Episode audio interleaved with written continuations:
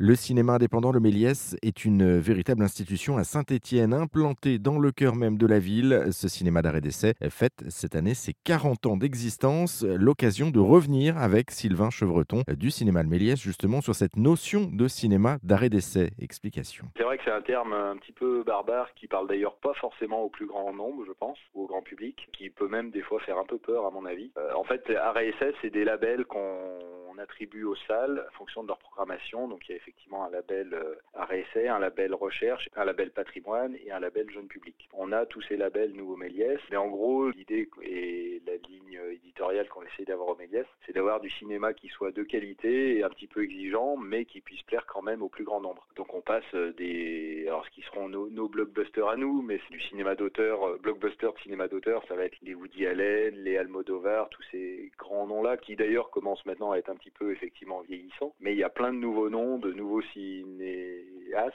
réalisateurs, réalisatrices, qui sont des jeunes metteurs en scène et metteuses en scène, et qu'on essaye de découvrir, de révéler euh, au grand public, et en croisant les doigts, on espère que c'est, il y en a, il y en a certainement, euh, et on en croise régulièrement, des, nouveaux noms du cinéma qui vont devenir les futurs Almodovar ou les futurs euh, Ken Loach quelques années. Ça, ça c'est pour la programmation, mais vous faites pas que ça finalement. Vous avez aussi des événements qui sont mis en place. C'est vrai que tous les films qu'on on essaye au maximum de les accompagner. On se contente pas de plaquer le film devant les yeux des spectateurs. On essaye de les accompagner, alors soit avec des venues de réalisateurs, réalisatrices, des comédiennes. Le, mois dernier, on avait par exemple un nouveau film canadien qui s'appelle Noémie dit.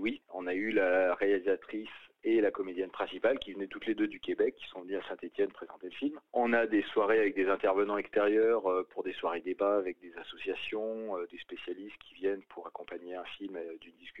On a des soirées jeux vidéo et là, effectivement, bon exemple, cette semaine, on a une, convention de tatouage sur trois jours à Saint-Étienne qui se passe au Méliès et avec, on repasse alors quatre films sur le thème du tatouage et avec des stands de tatouage. Mais c'est aussi les 40 ans du cinéma historique, le Méliès lui-même. Et il y a toute une série d'animations et de choses que vous avez prévues tout au long de l'année. Ouais, c'est ça. Il y a tout. Ça va être une année un petit peu festive avec notamment, euh, enfin surtout, un gros temps fort à la rentrée de septembre où là il y aura, ce sera vraiment un mois axé euh, anniversaire. Mais un petit peu toute l'année, on a des événements. Il y a des cartes blanches à des personnalités stéphanoises qui viennent présenter leur film de chevet au Méliès pour une séance unique. On a, euh, pour l'occasion, là tout récemment, depuis dix jours, on a brassé en partenariat avec la brasserie stéphanoise, une brasserie artisanale à Saint-Étienne, qui nous a fait une, bière spéciale 40 ans du Méliès avec une étiquette euh, pour l'occasion qui en vendent du coup au Méliès et puis dans toutes les, chez tous les bons cavistes euh, de Saint-Étienne. Donc une bière sur, la thème, sur le thème du Méliès, spéciale pour les 40 ans. Et puis on a euh, des soirées quiz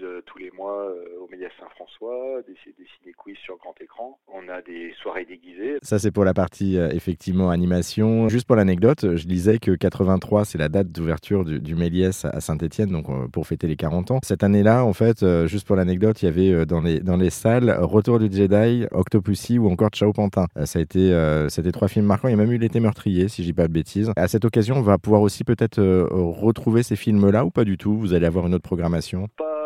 Particulièrement, c'est d'ailleurs des films qui n'étaient pas du tout passés euh, au Méliès euh, de l'époque, qui à l'époque c'était vraiment que deux salles, et c'était là effectivement avec l'ancien directeur, M. Cramier, c'était une salle qui était arrêt essai, beaucoup plus exigeante, beaucoup plus euh, cinéphile dans le sens cinéma un petit peu exigeant, militant, et avec un public un public cible qui était très très pointu.